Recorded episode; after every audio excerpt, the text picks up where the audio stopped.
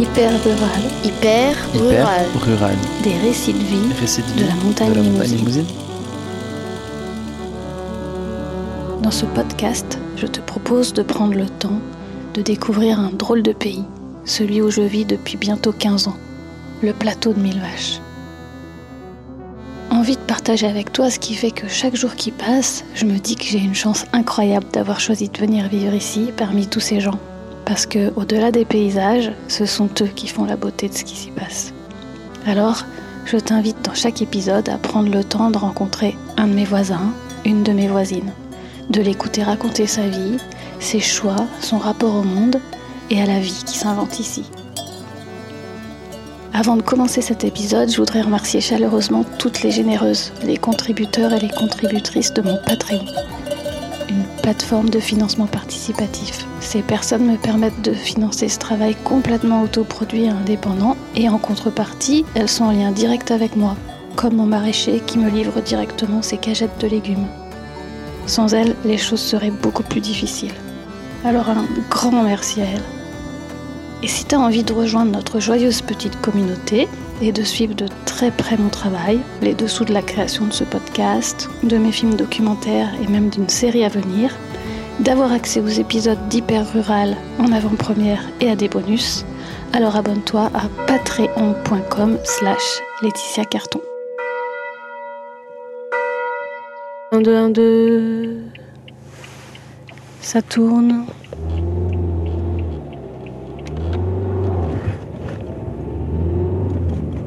Alors, aujourd'hui, je vais rencontrer Marion. Je vais chez elle, elle habite au Mont. C'est très beau, c'est l'automne, il y a des feuilles partout au sol, tout le sol est orange. Ah, là je crois Jean-Paul. Un jour, il faudra que je fasse un hyper rural sur Jean-Paul. À droite, dans le pré, les chevaux de Marion. Je croise une voiture, les routes sont tellement petites qu'on ne peut pas passer à deux. Laisse passer. Il y a le soleil qui perce à travers les feuilles orange, jaune, c'est absolument magnifique. Voilà, je suis arrivée. Je pense que j'ai devant moi l'image absolue des cartes postales que plein de gens ont dans la tête de la Creuse. Des grands arbres couverts de mousse, un grand corps de ferme, euh, des cabanes dans les arbres magnifiques. Il y a plein de petites plantes partout sur des murs en pierre sèche couverts de mousse. Tout est gelé, ça brille, ça scintille de partout. Euh, la bâtisse est une grande maison en pierre, une maison typique creusoise avec une grande porte à double battant en bois. Vous écoutez, il y a une petite source, une petite fontaine devant la maison.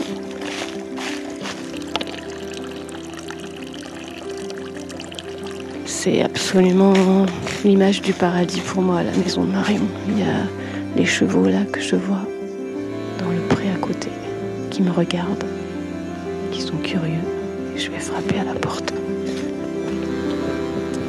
c'est une porte en bois, puis dessus il y a un immense. euh, il y a plein de. Il y a un petit oiseau en faïence, un crâne de mouton peut-être, un immense arbre tissé.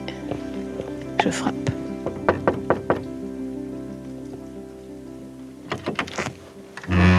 Marion? J'arrive dans un grand couloir. C'est écrit sur les murs, peint sur les murs, au milieu d'arbres, de cœurs, de fleurs. S'il vous plaît, pose tes chaussures, merci. Je pose mes chaussures. Il y a une immense porte-manteau avec au moins 50 manteaux.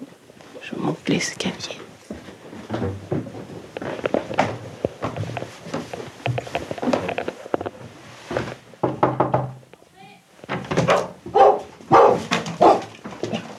Bonjour les amis.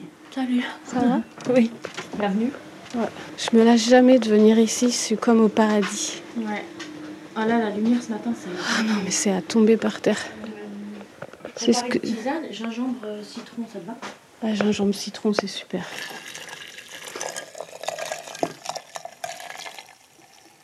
On est dans un petit hameau, en- au fond du hameau, c'est-à-dire qu'on n'a pas trop de maisons autour de nous, on n'est pas accolé à des maisons. Et on a la vue sur euh, les prairies et la forêt. Donc les prairies où je mets mes chevaux et la forêt un peu plus loin. Euh, des fenêtres, on peut voir les poules et les abeilles aussi. et les couleurs des arbres. Il y a du vert, il y a des arbres qui sont encore verts et d'autres euh, qui virent vers le rouge en passant par le jaune. Donc il y a plein de dégradés. Puis ce matin avec la brume et le gel, c'était complètement ouf.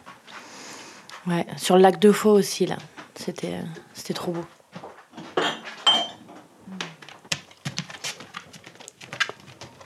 On entend assez pas que c'est une vieille dame. Elle marche l'amble comme les loups, comme les vieux loups. Euh, deux pattes d'un côté, deux pattes de l'autre. Elle marche avec les, les postérieurs et les antérieurs en même temps. Elle avance euh, parallèlement, quoi. Ouais. Mais ça, c'est un signe de vieillesse? Euh, bah, je sais que les loups et les chiens font. Enfin, les grands chiens peuvent faire ça, ouais. La tisane est prête. C'est la première personne qui m'a dit qu'elle avait bien envie de faire un hyper rural. Ah oui J'ai trouvé ça génial.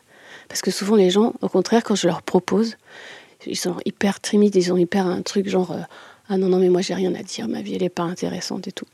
Euh, moi, j'écoute beaucoup de, podcasts et euh, sur les gens qui racontent leur vie. Et j'adore.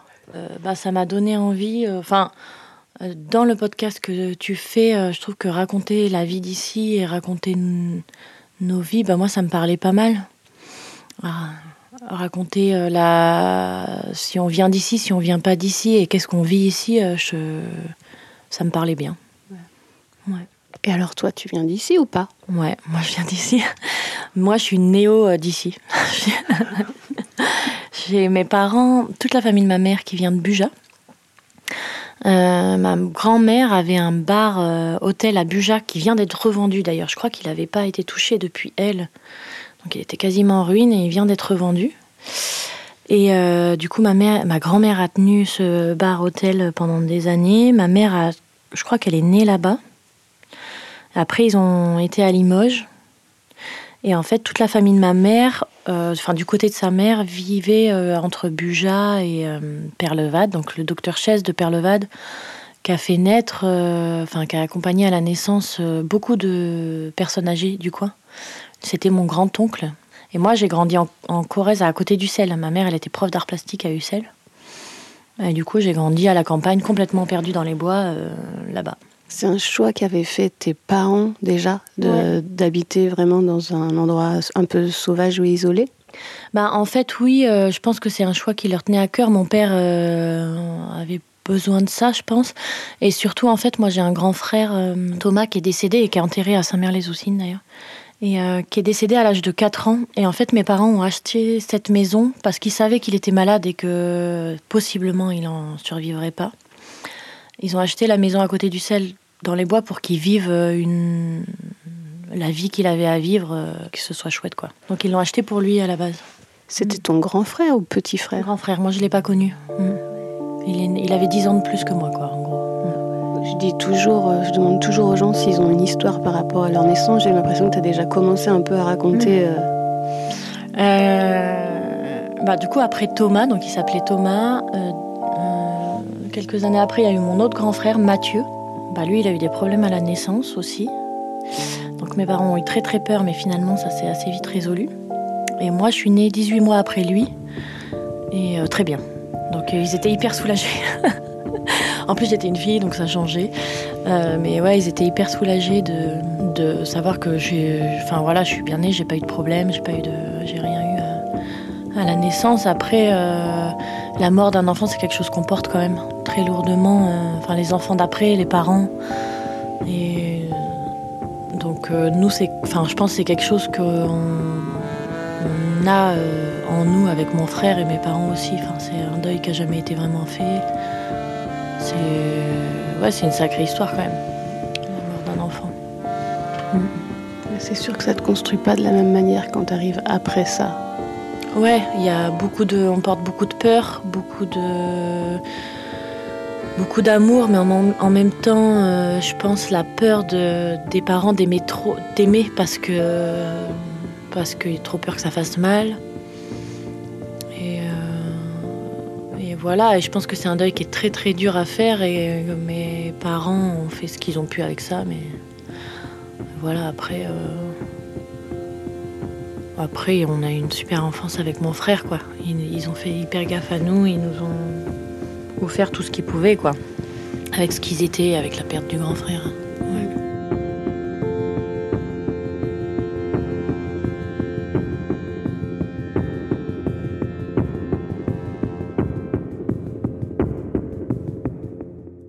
Et ça ressemblait à quoi alors cette enfance? Hmm. Ben moi, j'ai grandi. Du coup, la maison de ma mère, elle était au bout d'un chemin. Il y avait que cette maison-là, aucun voisin. Donc moi, j'ai grandi au milieu des prés et des bois, quoi. Et mon père et donc ma mère était prof d'art plastique et mon père euh, cavalier professionnel. Donc euh, j'ai grandi avec les chevaux et la forêt et les arts plastiques. Et je pense que c'est un peu ce qui m'a formé, qui m'a. Moi, je vis un peu dans un truc utopiste. Parce que j'ai voilà les chevaux euh, vivre avec les chevaux bon c'est pas le truc euh, dont on réfléchit euh, pour faire une carrière pour rentrer de l'argent hein. et l'art plastique non plus. Donc moi je vis j'ai grandi avec ma mère elle était quand même fonctionnaire donc elle, gagnait des sous et tout mais elle avait quand même elle m'a transmis quand même de vivre ses rêves quoi. Et moi je vis là dedans en fait j'ai grandi là-dedans et je vis là-dedans, je crois. Les envies qu'on a passent avant, euh, avant le reste, quoi. Donc des fois, c'est pas évident. Donc mon enfance, ouais, c'est ça. C'est euh, j'ai grandi avec les chevaux et la nature, et moi, j'ai du coup euh, développé beaucoup plus d'aptitude à être avec les animaux et les arbres qu'avec les humains. c'est pour ça que je suis venue en Creuse parce qu'il n'y avait pas beaucoup d'humains. Là, il y en a, il y en a de plus en plus quand même. Ouais, j'ai passé mon enfance dans les concours hippiques le week-end. Je fais beaucoup, beaucoup de concours hippiques en, compétition et puis après en compétition de haut niveau. Mais j'allais aux expos de ma mère et puis elle nous emmenait euh, à Paris voir les expos euh, régulièrement. Euh, puis autour d'ici, quoi. Enfin, autour du sel et tout, jusqu'à Clermont. Enfin, on allait, on allait voir des expos régulièrement, quoi. Ah ouais, t'avais un peu les deux revers de la médaille, quoi. C'est-à-dire que tu savais que tu vivais dans un endroit plutôt sauvage et isolé, mais que l'autre monde existait. Oui, oui, oui. Oui, complètement. Et puis moi, euh, j'ai grandi quand même au milieu des chevaux dans la compétition de saut d'obstacle, qui est un milieu très très riche. Et du coup, j'étais euh, dans ce milieu-là aussi. Et euh, la compétition, on bougeait partout en France, tous les week-ends, toutes les vacances, tout le temps. Donc on, voyageait, mine de rien, très régulièrement. Et, dans ce milieu qui était un milieu assez aisé, enfin qui est un milieu assez aisé, et mon père n'a jamais eu d'argent là-dedans, mais euh, il s'en est toujours sorti quand même. Euh, par sa passion, lui, il a transmis, il m'a vraiment transmis ça de vraiment vivre sa passion. Euh, il disait sa phrase que j'ai peut-être un peu trop retenue, c'était On n'a pas de sous, alors si en plus il faut qu'on se prive. Voilà. Donc, donc ça résume un peu lui, quoi. ouais. Mais je pense que c'est une bonne maxime. Enfin, j'aurais aimé qu'on me dise ça, moi, gamine. Ouais. Ouais, ouais. Euh, je pense qu'il faut la retenir plus ou moins. moi, je l'ai bien retenue. Euh, voilà, après, en Creuse, on n'a pas non plus besoin d'avoir énormément d'argent pour vivre bien. On a quand même cette chance-là d'avoir des super légumes, des super produits pas trop chers et des gens du coin, quoi. Donc ça, après, c'est un choix de vie aussi. Parce que tes parents vivaient déjà comme ça, ils faisaient leur potager, ils, étaient, ils visaient un peu l'autonomie ou... Euh, mon père, il s'occupait que des chevaux. Il avait, euh, il s'occupait de rien d'autre. euh, bah, de nous quand il pouvait, hein, mais enfin quand il avait envie aussi, il était vraiment bloqué dans les chevaux, mon père. Il est toujours d'ailleurs, hein. il a 77 ans je crois, il monte toujours à cheval. Hein. Donc euh, voilà, et ma mère, oui, ma mère, elle avait son potager, les fleurs, euh, les abeilles. Euh. c'est avec elle qu'on a grandi, on faisait ça. Elle faisait beaucoup de légumes, elle faisait aussi pas mal de trucs naturels, genre avec des orties, des plantes du jardin, des salades, des trucs comme ça, mais plutôt en, plantes sauvages. Ma mère, elle allait dans les copes bio et je me rappelle, c'était pas du tout à la mode à l'époque. Ouais, elle était vraiment nature et toujours, euh, elle a toujours été écolo, euh, en quelque sorte, quoi. Et est-ce que tu as un souvenir particulier d'enfance? Un truc qui t'a marqué ou tu penses qu'il peut-être t'a construit Ben, il y en a plusieurs. Je crois que c'est mon poney qui me revient en premier. Mon poney et l'eau sur la mousse dans la forêt. Les gouttes d'eau sur la mousse. Je crois que c'est deux trucs magiques pour moi. J'ai eu un poney, je pense j'avais 8-9 ans, 8 ans. Et pour moi, c'était le truc le plus magique au monde. Et euh, je voulais arrêter de grandir, moi, pour pouvoir le monter tout le temps. Et je passais le plus de temps possible avec lui. Donc euh, à monter dessus, mais aussi à lui courir après beaucoup, parce qu'il me faisait pas mal courir. Et hum, Et après la mousse, ouais, de, me balader dans la forêt et d'observer les gouttes d'eau sur la mousse, ça, ça me fascinait. Donc c'est deux souvenirs. Ce regard-là, je pense, c'est vraiment le regard de ma mère sur les choses. Le regard de, de, voir la beauté, quoi. Ouais. Et est-ce que tu te sentais un peu différente? J'imagine. T'as été à l'école ou pas? Oui. oui tu, tu, te sentais différente? Oui, j'ai très mal vécu l'école. non, l'école, ça, c'était pas pour moi. Euh, je pense, euh, déjà, j'étais hyperactive. Je pouvais pas rester assise euh, longtemps sur une chaise, donc j'étais tout le temps punie, tout le temps, tout le temps. la maternelle CPCE1, ça a été avec un instit et ça a été assez horrible. Ils me punissaient avec avec des punitions vraiment pas cool. Voilà, je pouvais rien faire en fait. C'était impossible pour moi de bouger, euh, de respirer, même parce qu'en fait, ils trouvaient le moindre prétexte pour me punir. Donc euh, c'était euh, assez dur. Donc j'ai pas de, j'ai aucune orthographe, aucune grammaire, parce qu'en en fait c'est à cet âge-là qu'on l'apprend. Et moi j'ai pas les bases en fait, c'était pas possible. Après en CE2, CM1, CM2, j'ai une super maîtresse qui me faisait vachement confiance, mais bon, j'avais quand même pas mal perdu de, confiance en moi là-dessus, à l'école. Et puis l'hyperactivité toujours. Enfin, c'était compliqué pour moi de rester en classe, de me concentrer euh, deux secondes, enfin longtemps sur euh, dehors, ça allait. Dès que j'étais dehors, tout ce qui était sportif, tous les trucs comme ça, euh, c'était très facile pour moi. Mais dès que j'étais dedans, en intérieur, c'était impossible de faire quoi que ce soit. Donc cette maîtresse, elle a fait comme elle a pu et c'était cool. Et après le collège, euh, c'était horrible. Et le lycée aussi. j'ai redoublé ma seconde et après je suis partie en apprentissage. Euh, en fait, j'avais un patron, j'étais responsable de moi-même. J'étais beaucoup plus considérée comme un adulte. Du coup, là, ça a été super bien, quoi. Et c'était quoi comme apprentissage? Activité hippique. J'ai fait un BEPA activité hippique, un bac pro activité hippique. Après, j'ai parti sur un BPGEPS équitation pour euh, passer mon brevet de monitrice. Et à quelques mois de la fin, euh, je me suis fait trop mal au dos. Parce que, en fait, euh, dans l'apprentissage, c'est chouette, mais une femme euh, jeune, enfin une, jeune fille dans les chevaux qui n'a pas d'argent, en gros, ça vaut pas grand chose. Enfin, à l'époque, je valais pas grand chose du coup à ce statut-là. Donc j'ai grave galéré. Il y avait un patron qui m'avait pris en me disant que j'allais monter, mais en fait, je faisais les vitres. Euh, donc je suis pas restée très longtemps chez lui, mais bon, c'était à peu près ça. Euh, déjà, les mecs euh, qui n'ont pas d'argent dans les chevaux, ils galèrent pas mal, mais une nana, ça galère quand même beaucoup plus. Et du coup, moi, j'ai beau bien, bien, bien galérer jusqu'à ce que je rencontre un patron à côté de Limoges qui s'appelait Alain Kamenen, qui était hyper chouette. Et en fait, à Lyon aussi, j'avais un bon patron, mais qui était jamais là. Et du coup, ses autres employés, c'était un peu des cons. En tout cas, d'un point de vue avec les nanas, quoi. J'étais bien pour brosser les chevaux, mais après, pour monter dessus, euh, c'était pas possible. Donc, en fait, il fallait que je prouve énormément de choses pour avoir de la valeur. Donc, en fait, je me suis ruiné la santé, mais vraiment, c'est pour. Il fallait que j'enchaîne trois box alors qu'un mec euh, en enchaînait qu'un. Il fallait que je porte des trucs deux fois plus lourds pour prouver que j'avais de la force. Il fallait que je travaille le plus de chevaux possible euh, deux fois plus que les hommes. Enfin, tout était euh, multiplié. En fait, si je, voulais montrer que j'avais de la valeur, il fallait vraiment que, fallait vraiment se battre, quoi. Donc, euh, ma santé n'a pas suivi. Là, j'ai l'impression que c'est la Marion d'aujourd'hui qui parle. Est-ce qu'à l'époque, tu avais vraiment conscience du, système et de, du patriarcat ou c'est quelque chose que tu vois aujourd'hui en disant que c'est aussi parce que tu étais une femme que tu devais prouver encore plus et faire plus? Je pense que je m'en rendais déjà compte euh, mais je mettais plus le coup de ça sur le fait que j'avais pas d'argent. Pas spécialement que j'étais une femme, mais parce que j'avais pas de sous. Et, euh, et, après, si, le fait euh, d'être une femme, je le sentais déjà. Il y a une écurie, ben, celle où je faisais les vitres, il y avait moi et, et deux rebeux qui, qui travaillaient avec moi. Et en fait, nous, on faisait les vitres et on donnait à manger aux chevaux. Et les blancs français montaient à cheval. Les hommes blancs français montaient à cheval. Et euh, du coup, si ces différences-là, euh, mais je pense que dès toute petite, euh, j'ai vu la différence quand même. Ouais. Maintenant, j'ai encore plus de recul, donc ça me permet de dire non à ce genre de choses. C'est ce recul-là que j'ai acquis.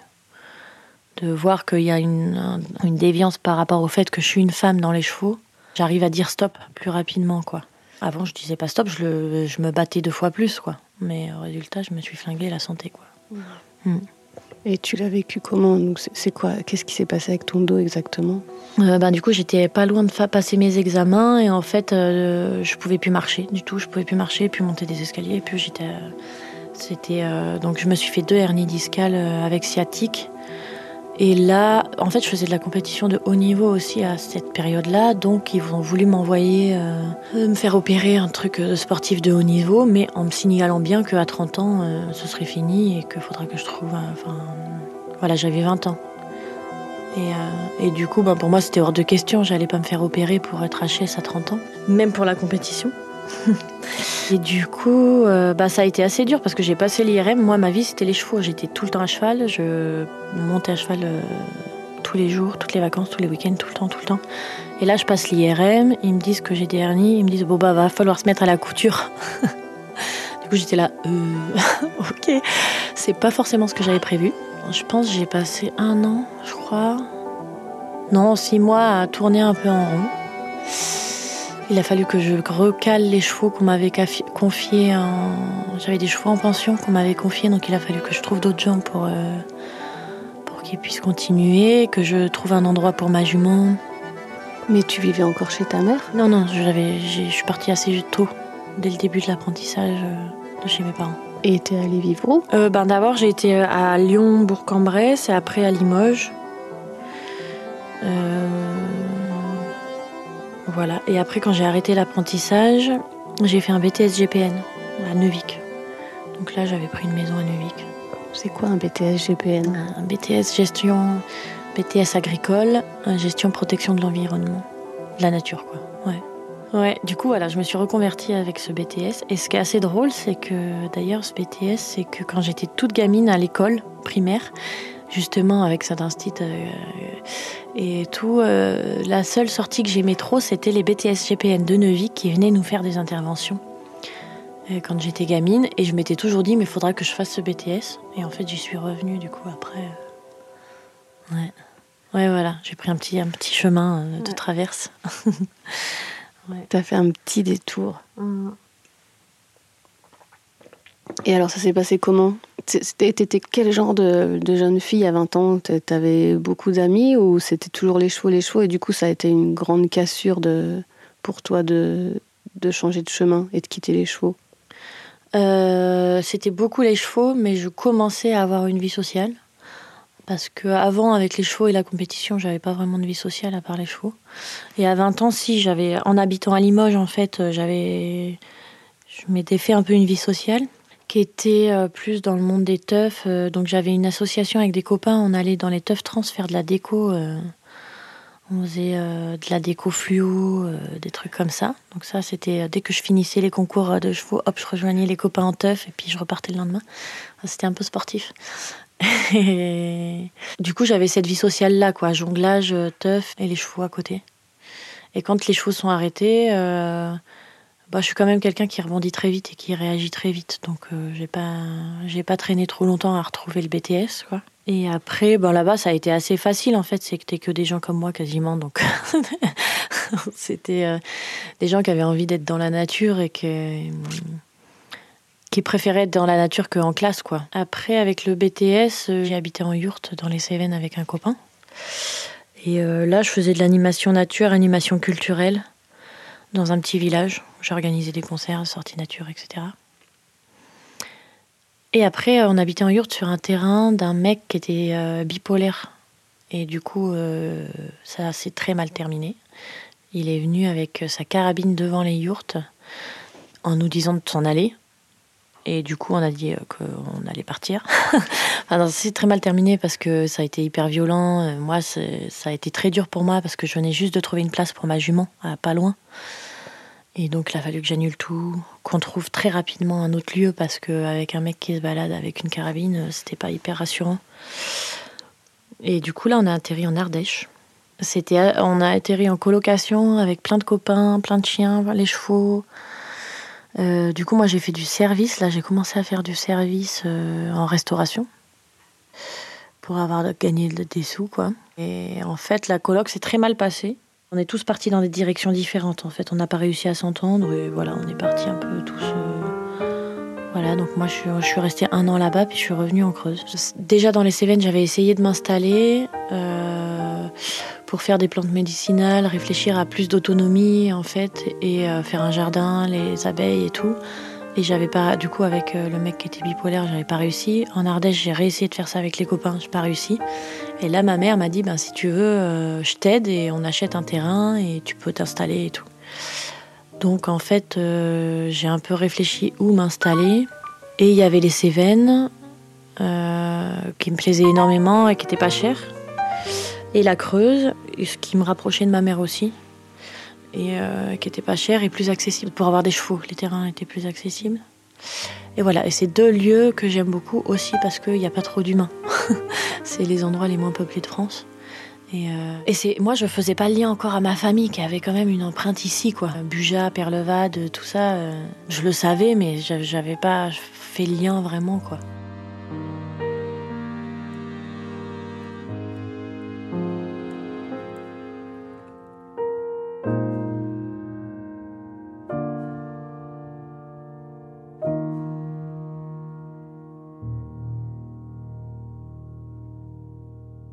Et en fait, euh, du coup, je suis arrivée à Faux. J'ai rencontré Catherine Moulin, la mère de Faux.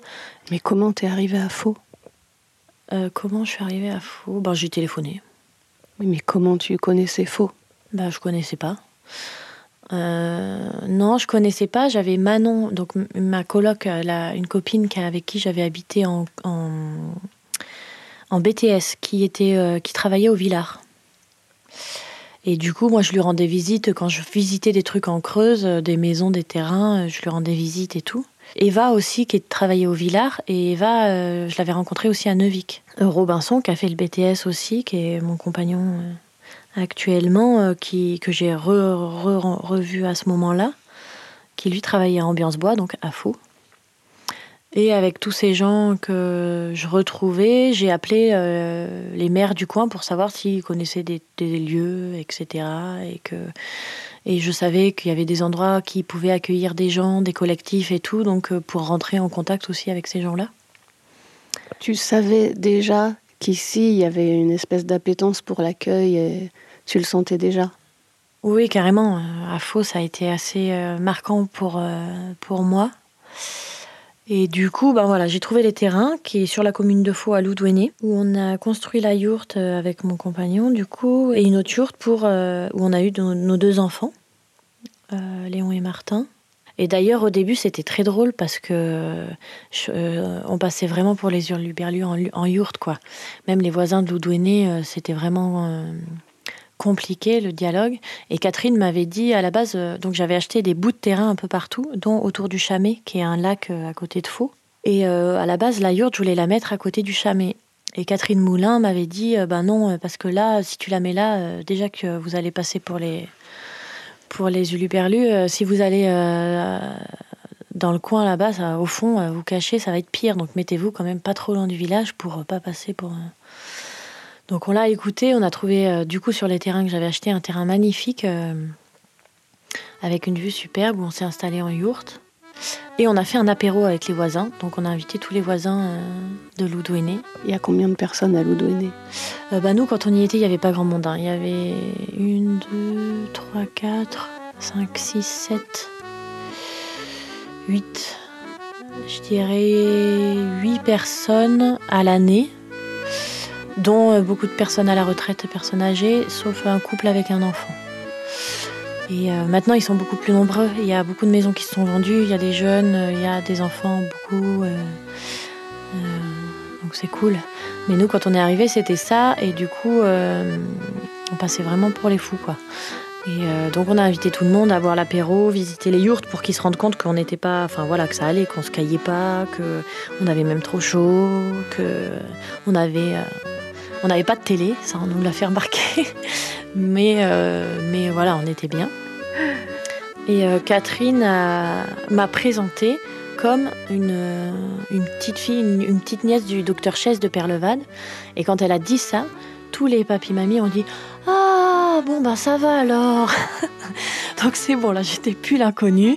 J'étais de la famille du, docteur Chesse qui avait sûrement euh, accompagné leur naissance d'ailleurs. Donc ça passait quoi. J'étais, j'étais... Et elle m'avait dit, Catherine, elle m'avait dit, mais dis-le parce que ça va vous faciliter la vie. Quoi. Euh, donc voilà, c'était assez drôle, cette entrée.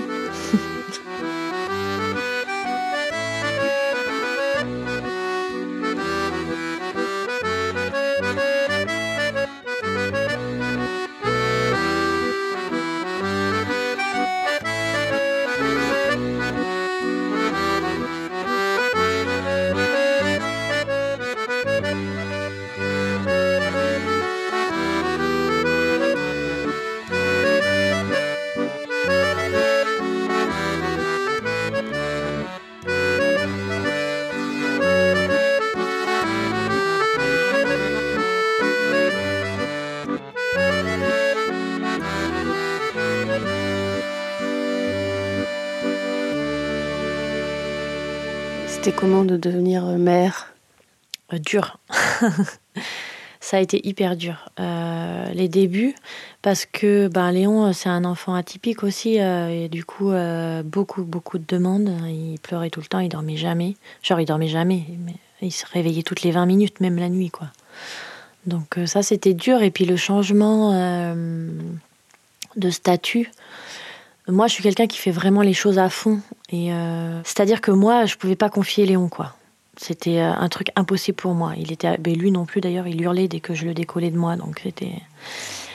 Et ça a duré super longtemps. Et aussi par rapport à nos amis, en fait, on était le premier couple de nos amis à avoir un enfant. Et les copains, ben, ça a été dur pour eux, je pense, qu'on change de statut comme ça parce qu'ils venaient chez nous, euh, bah, nous, on s'occupait euh, principalement de Léon, qui, était, qui avait des demandes énormes et qui dormait jamais. Euh, nous, on avait du mal à trouver nos marques en tant que parents, donc on avait peu de dispo pour nourrir nos relations, nos autres relations en fait. Et ça fait bizarre à tout le monde, autant à nous que à nos copains. Et donc on s'est éloigné de pas mal de copains à cette période-là. Donc en plus de la maternité, de se retrouver seul, ça c'était c'était assez dur quoi. J'ai mis longtemps, je crois, à comprendre comment fonctionnait un enfant. et à comprendre que ça changeait la vie, quoi. Et euh, Comment fonctionnait cet enfant qui est aussi particulier? Oui, oui, oui. Ouais, mais à l'époque, euh, enfin, moi, je n'avais pas d'autres références. Du coup, pour moi, c'était. pour toi, c'était un enfant. Et tu pensais que tous les enfants étaient comme ça. Ouais, ouais, c'est ça. Voilà, et petit à petit, ben voilà, on a des copains qui nous ont dit, ben il est quand même différent, il, le médecin, etc. Et on a fini par faire un diagnostic euh, euh, et de s'apercevoir que Léon est autiste Asperger. Donc euh, voilà, avec des sacrées demandes, des sacrés besoins de craquer. et voilà, du coup c'est toujours le cas, mais, mais maintenant on s'est habitué et puis voilà, on a compris certaines choses sur son fonctionnement. Et moi, grâce à lui, j'ai découvert aussi que j'étais autiste Asperger. Et ça, ça, a changé un peu ma vie aussi. Dans ma, manière de fonctionner et de comprendre qu'en fait, euh, en fait j'ai compris pour, que les autres fonctionnent pas comme moi. Et ça, c'était quand même une grande nouvelle. Parce que j'avais plein de moments où je comprenais pas les autres. Et en fait, ben, juste, euh, il y a des endroits où vous pouvez pas se rencontrer, quoi. Enfin, y a, ouais. Ça, c'était assez rigolo, ouais. Mm. Oui, on a ce point commun toutes les deux. Et moi, je dis toujours que c'est comme si on m'avait donné mon mode d'emploi. Enfin, genre, moi, été diaga, genre à 45 ans. Ça m'a fait l'effet du mode d'emploi. Ça t'a fait ça? Ouais, c'est ça. Et, de, et puis de tomber des nues aussi quand euh, les gens avec qui j'ai fait le diagnostic me disent euh, Non, mais en fait, Marion, euh, toi, tu fonctionnes comme ça pour dire bonjour aux gens ou pour ne pas dire bonjour. Mais les autres, euh, ils se prennent pas la tête comme ça. Enfin, ils se posent pas dix mille questions avant de dire bonjour. Ils vont dire bonjour. Moi, j'étais là, ah, d'accord. Je sais plus, la dernière fois, c'était euh, de me rendre compte que, en fait, je, peux répondre à des questions précises, mais je vais pas alimenter la conversation. C'est-à-dire, je peux pas parler de l'appui et du beau temps. C'est-à-dire, en société, dans une soirée avec du monde, déjà, j'ai du mal. Mais moi, aller vers un groupe, je sais pas faire. Ou alors, euh, c'est des gens que je connais très bien. Et puis, euh, soit on pose des questions sur mes intérêts euh, perso, soit euh, si on me pose des questions un peu bateau, ben, je vais dire oui ou non, mais je vais pas et je vais je vais pas poser des questions aux gens non plus. Et ça, je pensais que c'était normal, mais en fait non. les gens, ils posent des questions pour savoir comment les autres vont, etc. Maintenant, je me force un peu quand même, mais enfin, j'y fais attention, quoi. Ouais. j'ai découvert que ça s'appelait les habiletés sociales. Ouais. Voilà, du coup, ça, ça a été vraiment incroyable parce que moi, je pensais vraiment euh, être attentive à ça. Et quand la psy m'a dit, ben, par exemple, euh, elle, elle a, fait, elle a testé plein de trucs pendant le diagnostic. Elle m'a dit, bah là, tu réponds pas, là, tu réponds pas, là, tu poses pas de questions. Et j'étais là, ah ouais, mais. D'accord. Bon, ben voilà, ok, je sais comment je fonctionne. Euh, voilà. C'était hyper rigolo, quoi. Et Léon, du coup, a le même fonctionnement. Donc, on arrive. Autant des fois on arrive à se comprendre, autant ça peut monter très très vite aussi en pression, parce que si moi je suis sous pression et lui aussi, ben là, euh, des fois c'est chaud quoi. Mm. Et tu disais tout à l'heure euh, dire bonjour, euh, qu'est-ce qui se passe dans ta tête quand tu dois dire bonjour à quelqu'un? À peu près 100 000 possibilités de dire bonjour. c'est est-ce que euh, c'est moi qui dois m'avancer? Est-ce que c'est on fait la bise? Est-ce qu'on fait pas la bise? Comment on fait la bise? Euh, Est-ce que on va juste dire bonjour comme ça? Est-ce que c'est une personne que je connais suffisamment pour lui faire la bise ou non? Ou est-ce que je lui dis même pas bonjour? euh, Est-ce que juste je souris? Enfin voilà, il y a à peu près. je pense que j'oublie un peu. Et ça, euh, je pense, le bonjour, c'est un peu les premières questions dans la rencontre sociale, quoi. Et puis voilà, moi j'ai aussi besoin de pause, de gens, de pas voir d'humains pendant longtemps à des moments. Maintenant, j'arrive à le dire même aux enfants. Euh, de dire euh, ben on a passé la journée ensemble parce que les enfants vont pas à l'école on fait l'école à la maison c'est beaucoup beaucoup de temps beaucoup de charges et des fois le soir je leur dis ben là c'est stop vous me posez plus de questions parce que j'en ai eu trop et j'ai besoin d'un temps où il euh, n'y a plus rien qui. où il faut que je fasse un tri, quoi. Parce que sinon, après, je deviens vraiment pas sympa, quoi. Mm. Oui, tu es en saturation. Mm. Est-ce que tu as l'impression que ça a changé ta vie aussi? Moi, je dis toujours que c'est, c'est pas une étiquette, c'est un outil mm. de connaissance de soi. Est-ce que tu as l'impression que ça a changé aussi ton regard sur toi, sur la vie? Euh, Dans l'estime de moi, oui. Parce que moi, j'ai toujours euh, pensé que j'étais bizarre. Et, et, en plus, avec les instituts que j'ai eus, parce que bon au collège il était pas sympa non enfin c'était pas sympa non plus quoi les... se faire beaucoup engueuler parce qu'on est différent parce que du coup moi j'ai l'hyperactivité aussi euh, de comprendre ça euh, ben ça m'aide à me dire ben en fait euh, je suis comme ça et que soit vous l'acceptez dans notre société, c'est un handicap. Et euh, du coup, ben, il, on va pas dire à un mec en fauteuil roulant de monter des escaliers. Allez, vas-y, monte les escaliers. Allez, vas-y. Ben, c'est pareil là. C'est, on peut pas. À un moment, euh, moi, il y a des demandes qu'on me fait, ben, je peux pas y répondre et c'est comme ça. Donc, pour me respecter moi, ouais, ça m'a vachement aidé. Pour avancer comme ça et faire comprendre aux autres aussi mon fonctionnement. Qu'il y a des choses, je peux les, euh, les faire très rapidement et d'autres, je les ferai pas quoi. C'est un peu radical. Est-ce qu'avant, tu essayais de changer et qu'aujourd'hui, tu te dis que de toute façon, tu changeras pas Il y avait ce truc chez toi aussi? Euh, Ouais, une espèce d'adaptation, ouais. Ben, la compréhension m'aide à voir qu'il y a des adaptations que je faisais qui me fatiguaient trop et que j'ai plus envie de faire. Et d'autres où euh, peut-être c'est pas que j'ai envie de m'adapter, mais j'ai envie d'être. Euh, moi, c'est pour ça que j'ai fait le diagnostic. De, de montrer que ben, cette différence, elle, est, elle empêche rien en fait. Et bien au contraire, euh, il faut y faire attention et amener les gens à se réfléchir sur le fait que, ben, en fait, pour moi, en fait, on a tous des cerveaux différents, des modes de fonctionnement différents, plus ou moins forts, plus ou moins différents. Moi, c'est là où euh, des fois j'ai envie d'être entre l'adaptation et euh, de montrer aux gens que la différence, quoi. Cette différence-là, en tout cas.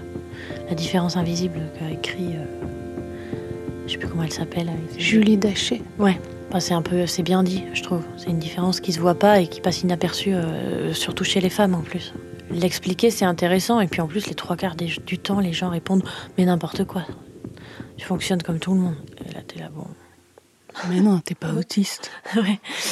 Donc voilà, c'est. Ouais. Alors, du coup, elle ressemble à quoi ta vie aujourd'hui? Eh bien, du coup, on n'habite plus sur la commune de Faux, on habite sur Jansiou, qui est juste à côté.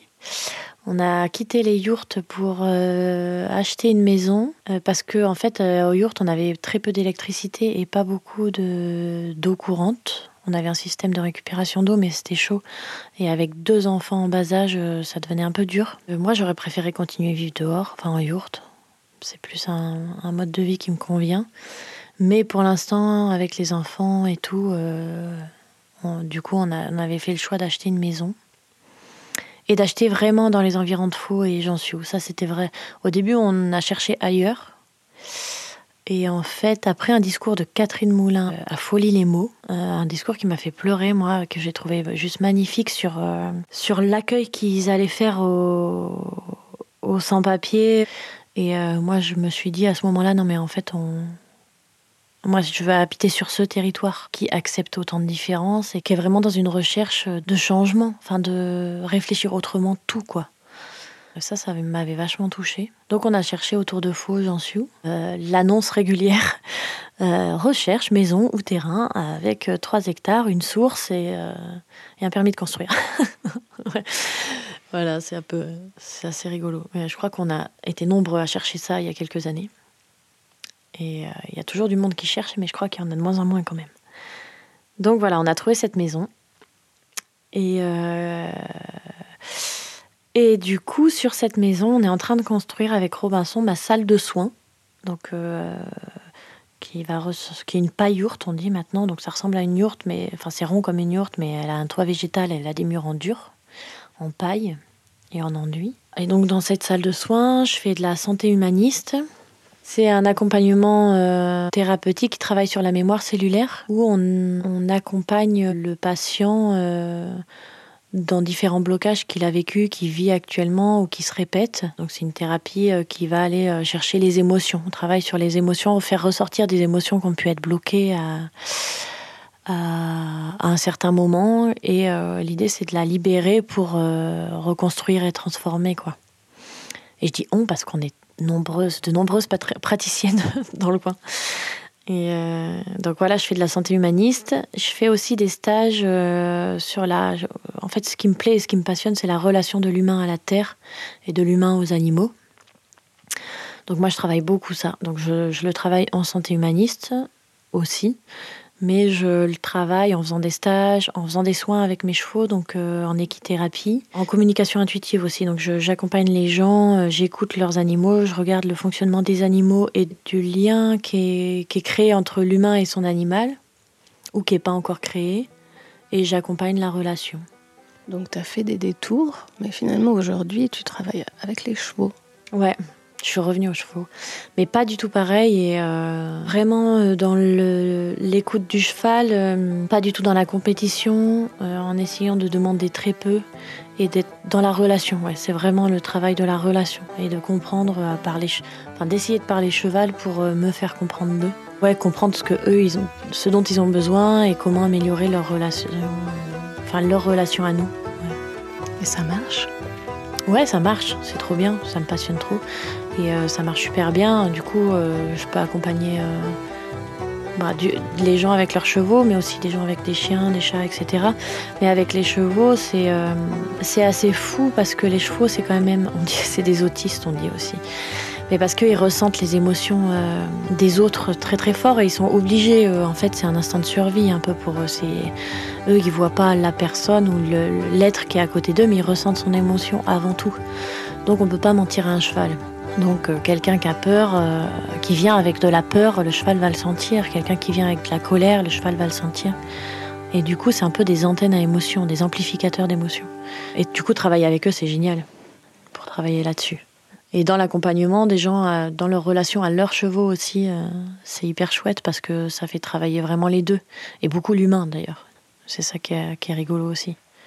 Tu aurais une histoire à raconter? Par exemple, j'ai une, patiente qui avait acheté un cheval et qu'on avait très peur et elle l'avait mis dans certains des endroits où on lui demandait. Euh, elle avait une vie compliquée cette euh, cette femme, beaucoup de choses à gérer, donc euh, pas facile et pas facile pour elle de donner du temps à sa relation à son cheval, alors que les gens autour d'elle lui disaient mais pourquoi tu as un cheval si tu t'en sers pas? Et ça, c'est vraiment une construction qu'on a, c'est qu'on pense que les chevaux, ils doivent nous servir à quelque chose, il faut qu'on s'en occupe pour qu'ils soient bien, mais eux, ils préfèrent être auprès avec leurs copains. Ils s'en foutent un peu de nous, en fait. C'est très prétentieux que les chevaux, euh, de se dire que les chevaux ont envie d'être avec nous. Donc là, euh, son cheval avait pas spécialement envie d'être avec elle, et encore moins parce qu'elle en avait peur. Et du coup, moi, j'ai travaillé cette relation avec elle, donc euh, lui montrer comment elle ne pas en avoir peur, comment pas imposer, mais mettre en place une hiérarchie. c'est important pour les chevaux parce que ça les rassure. Il y a toujours un dominant chez les chevaux. Et, et que nous, on se mette, on se positionne en tant que dominant, c'est très important. Ça leur permet d'être rassurés, d'être bien avec nous. Sinon, ils n'ont aucune raison d'être avec nous. Vu qu'en plus, on est des prédateurs, donc euh, ils, ils vont pas aller avec un prédateur. Euh, logiquement, ça, ça marche pas, quoi. Donc si on leur montre qu'on va pas les manger et qu'on est plutôt dominant et qu'on va les, les protéger plutôt, là, ils vont, avoir plus envie d'être avec nous.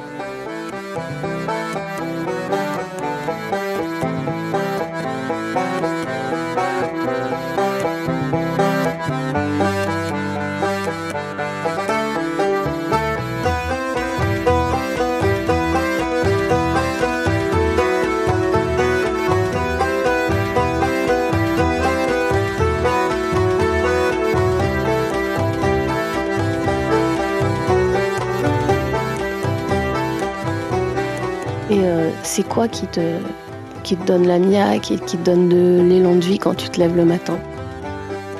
Pff, moi, je fais que des choses qui me plaisent, quoi. En fait, euh, j'ai un amoureux qui est super chouette, euh, j'ai des enfants qui sont trop chouettes, j'ai une magnifique maison avec des chevaux, euh, des voisins super, parce que quand même j'habite dans un hameau avec des voisins super, avec une super énergie et des gens qui font des trucs trop bien, qui réfléchissent autrement les choses et avec beaucoup d'entraide. Il y a ça à Faux et Jansiou, quoi. Moi, c'est ça qui me plaît le plus. C'est que tout le monde s'aide, quoi. Donc c'est cool, quoi. Enfin, franchement, quand je vois. J'écoute jamais les infos, moi, parce que sinon je, suis- fais de l'anxiété et je, je dors plus pendant des semaines. Donc j'écoute pas les infos, j'écoute pas la radio, je regarde pas les infos. Je suis quand même vraiment coupée du monde, mais ça me va bien parce que pour moi, euh, si on veut changer le monde, bah, ça commence par soi-même. Et j'ai l'impression que dans le coin, euh, on est tous un peu dans cette réflexion-là, d'essayer de réfléchir autrement le monde pour euh, se le réapproprier et, le... et faire en sorte qu'il soit chouette, quoi. T'as un exemple de truc qui t'a ému, euh, qui s'est passé ici dans le hameau? Des choses qui sont belles dans le hameau. Donc Clara, qui a acheté, qui est notre voisine, qui a une maison euh, dans le hameau. Elle a un four à pain avec cette maison. Et pendant le premier confinement, les gens du hameau, là, on s'est tous mobilisés pour, euh, pour remettre en route ce four à pain. Et c'était génial parce que du coup, on a, on l'a, ça se remet en route très doucement. Donc euh, petit à petit, on faisait cuire de plus en plus longtemps. Et chaque fois, on amenait des plats qu'on partageait ensemble. C'était pas très Covid, mais, mais vu qu'on était enfermés tous ensemble dans notre hameau, euh, c'était bien. Et du coup, petit à petit, euh, bah maintenant, ils tournent régulièrement. On fait des soirées pizza, on fait des, des, trucs comme ça. Clara nous prête son four et Marie-Claire euh, nous fait du pain toutes les deux semaines pour tout le village. Euh, Donc on essaye de donner des sous euh, régulièrement pour payer la farine, etc. Mais voilà, il y a, y a Jean-Paul qui vient certains matins nous amener un pot de confiture, qui passe discuter. Il y a pas mal d'enfants dans le village qui, qui changent de maison. Des fois, on a Émile, le petit voisin, qui vient. euh. Tout ça, c'est trop beau, quoi. Mm. Tous ces, ces échanges-là. La traditionnelle question que j'ai empruntée à Julien Cernobori, c'est quoi la vie pour toi? J'aurais dû la préparer, cette question. Euh, la vie, pour moi, moi, je crois que c'est de se rapprocher le plus de soi-même. Enfin, en tout cas, pour moi, du coup, c'est me rapprocher de, le plus de ce que j'aime et de ce que je suis. Et euh, d'arriver à faire de ma vie quelque chose qui est. à construire quelque chose de beau pour moi et pour euh, plus tard. En fait, pour euh, quand je serai morte. Donc pour mes enfants, mais pas que, en fait, pour, pour la terre. Ouais, pour moi, la vie, c'est se rapprocher de, le plus possible de, de ce qu'on aime et de ses rêves, en fait. J'ai l'impression qu'il y a l'idée de transmission qui est très forte chez toi aussi. Ouais. Oui. euh, et beaucoup, je pense, dans l'époque qu'on vit, étant donné qu'on nous a pas transmis une planète en super bon état, euh, il y a l'idée de transmettre euh, avec moins de dégâts, quoi. En tout cas, d'essayer de réparer quelques trucs. Et moi, ça passe par euh, le lien à la terre, euh, transmettre. euh, c'est quelque chose qui est très important pour moi, pour mes enfants. L'amour du, du vivant, en fait. Ouais, c'est ça. Ouais, pour moi, la vie, c'est l'amour du vivant. Comment apprendre à aimer le vivant, quoi. Et est-ce que tu crois que la petite Marion de 8 ans, elle verrait la vie de T'as quel âge aujourd'hui? 37. De la Marion qui a 37 ans, elle serait contente? Ouais, je crois, parce que je pense que je vis à peu près pareil que quand j'avais 8 ans. Avec vachement plus de responsabilités. mais, euh, mais je suis toujours dans les bois euh, avec mes chevaux à observer, euh, à observer les feuilles des arbres. Quoi. Donc, donc en fait, en ça, j'ai pas trop changé. Mm. donc je pense que ouais, je pense que la petite Marion est plutôt contente. Après, voilà, il y a des hauts et des bas, et puis il y, a quand même la grosse incertitude actuelle, quoi, de, ce qu'on vit avec la terre, etc. Et ça, ça souvent, ça fait quand même des, montées d'angoisse, quoi. Mais moi, je suis quelqu'un qui a quand même vachement confiance en la terre et en, l'humain, malgré tout, même si. Enfin voilà, je trouve que l'humain est capable de faire des choses vraiment magnifiques. Et pour moi, si on en parlait plus des choses magnifiques que des choses négatives, le monde serait vraiment différent parce qu'il y a énormément de belles choses dans le monde. Et, euh, pour moi, c'est important de regarder ça plutôt que les trucs euh, négatifs. Enfin, de toute façon, je peux pas, sinon je vivrais mal. Mm.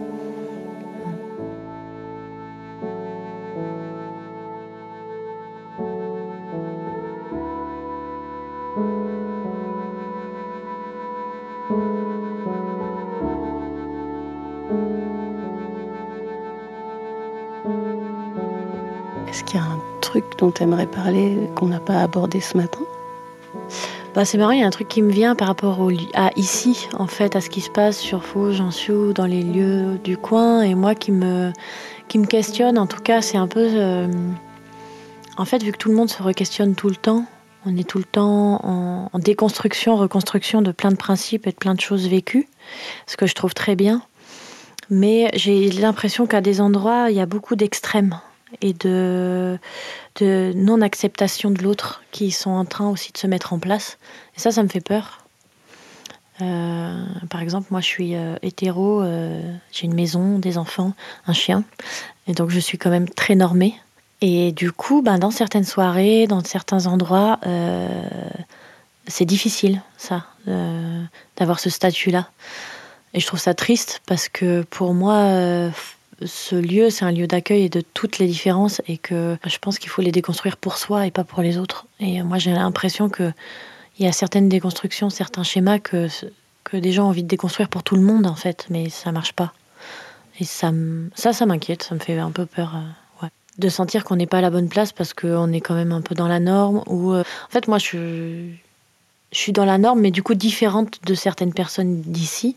Et je me sens pas acceptée euh, par ces personnes-là. Mm. Et ça, je trouve ça dommage parce que moi, je suis plutôt dans l'acceptation de tout le monde, quoi. C'est marrant parce que je trouve que ça raconte quelque chose de ce pays aussi, c'est-à-dire toi qui, pour la majorité des gens qui vont écouter ce podcast en France, est plutôt quelqu'un hors norme. Ouais. Toi, tu te vis par rapport à d'autres gens ici comme dans la norme, trop dans la norme. Ouais, ouais, ouais c'est ça. En tout cas, tu te sens jugé comme trop dans la norme. Oui, c'est ça. Et d'ailleurs, le podcast que tu as fait sur euh, Denise. Daniel. Daniel. Elle le dit, ça. À un moment, elle dit euh, ben, Moi, j'ai peur d'être jugée. Et euh, moi, je trouve que c'est quelque chose qu'on ressent fort de plus en plus. Et, et je trouve que c'est bien de faire, d'y faire attention. Parce que on est venu ici pour être accueilli. Et, et bah, j'ai l'impression que c'est chouette de rester là-dedans, en fait tu veux dire accueilli, euh, quel qu'on soit, quoi. Ouais, c'est ça, complètement. Euh, avec toutes les différences et toutes les croyances qu'on a, et même si nos croyances, elles sont pas celles de l'autre, et, et même si euh, on n'est pas complètement féministe comme l'autre le voudrait, même si on se rase le dessous des bras alors que la voix dit non, enfin, voilà, être accueilli entièrement, quoi. Même si on porte pas les mêmes valeurs, ou en tout cas si on porte pas l'envie de changement de la même façon. Ouais, parce que je pense qu'ici on a tous envie de changer les choses, mais on le porte tous différemment. Et euh, je trouve ça chouette d'accepter toutes ces différences-là. C'était comment pour toi de parler là pendant 1h06 euh, Ah ouais, quand même. eh ben ça va, écoute, c'est chouette. Euh, j'ai hâte d'écouter. ok, eh ben c'est cool. Merci beaucoup. Merci à toi. C'était chouette. Ça m'a fait trop plaisir de faire ça. C'est rigolo.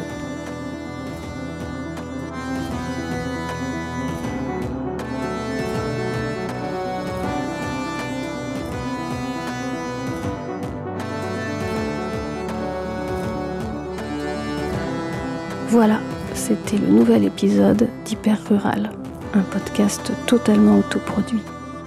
Je remercie tout particulièrement Julien Padovani continue à créer et à nous offrir généreusement ses sublimes musiques qui donnent toute son âme au podcast. Merci aussi à Nicolas Joly pour le mixage au scalpel et aux petits oignons. Un grand merci aussi à Julien Cernobori pour tous ses conseils et Victoire Toyon. Ils m'inspirent tellement tous les deux je vous recommande chaudement leur podcast Cerno l'anti-enquête et Les couilles et le cœur sur la table. Si tu aimes hyper rural, parle-en autour de toi et surtout si tu n'y habites pas encore.